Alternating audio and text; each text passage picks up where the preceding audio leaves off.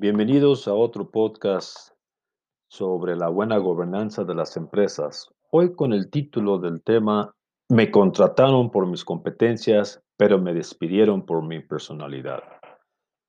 Como consejero profesional y ejecutivo de alta dirección, he escuchado en varias ocasiones la frase de altos ejecutivos que han acudido a mí diciendo, me contrataron por mis competencias, pero me despidieron por mi personalidad.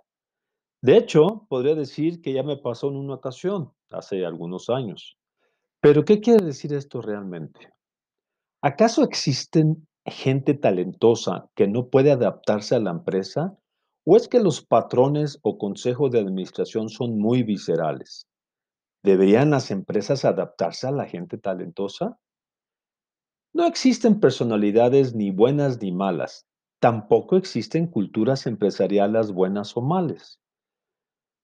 Tomemos, por ejemplo, a Steve Jobs, un líder revolucionario con enormes defectos.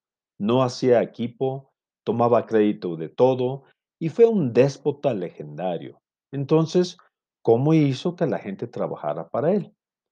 Todo emprendedor tiene una forma de ser muy particular y forman una cultura empresarial en base a su personalidad.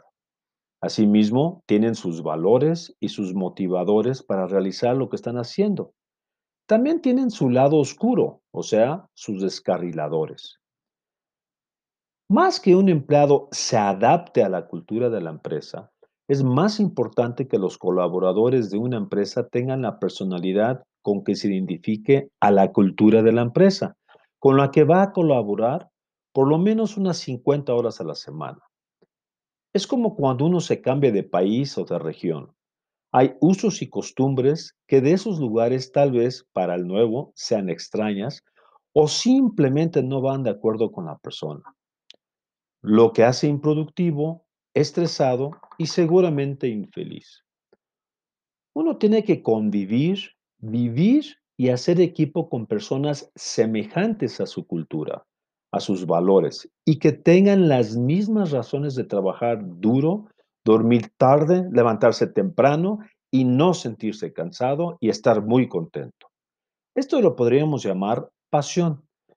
Pero dentro de una empresa o sociedad, esto es que me adapto y acepto esta forma de convivir y de sus valores. Imaginemos una persona que le gusta gritar, aventar papeles, insultar, decir groserías en forma normal todos los días a todas las personas. E ingresa a una, persona, a una empresa donde el dueño mismo nunca levanta la voz, ni siquiera usa la palabra tonto, porque lo considera que es altisonante. Podremos imaginarnos que este nuevo ejecutivo de alta dirección que entra a la empresa, aunque sea muy bueno y productivo, no va a durar mucho dentro de su de la organización. Sus habilidades y competencias son extraordinarias, pero su temperamento, mejor dicho, su personalidad, no encaja en la cultura de esa empresa. Una de las grandes responsabilidades del Consejo de Administración, de cada uno de los consejeros profesionales, es asegurarse de que el candidato a un puesto de alta dirección, ya que es clave, Además de tener la experiencia requerida, conocimientos y habilidades, sea afín a la cultura y valores de la empresa.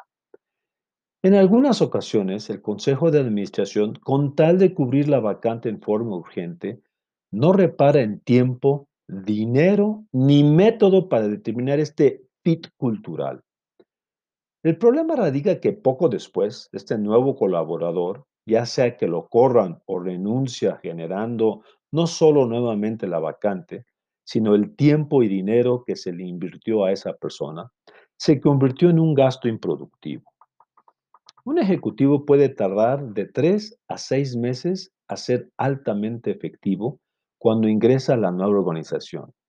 Si no encaja desde el principio, ese puesto no va a generar las utilidades o proyectos esperados en los tiempos ni formas que se necesitan, haciendo que se reinicie el proceso de búsqueda en forma brusca y urgente con las consecuencias negativas de imagen empresarial, baja moral entre los empleados y costos de oportunidad perdidos.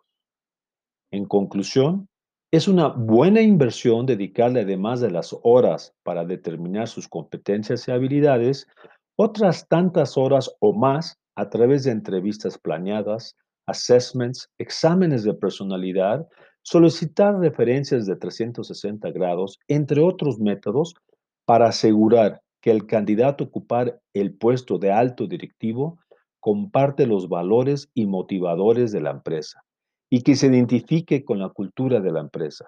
Esto es, la forma de trato de los jefes, de los pares y de los subordinados, así como de la ética y la forma de hacer negocios con clientes, proveedores y autoridades. Hasta el próximo podcast.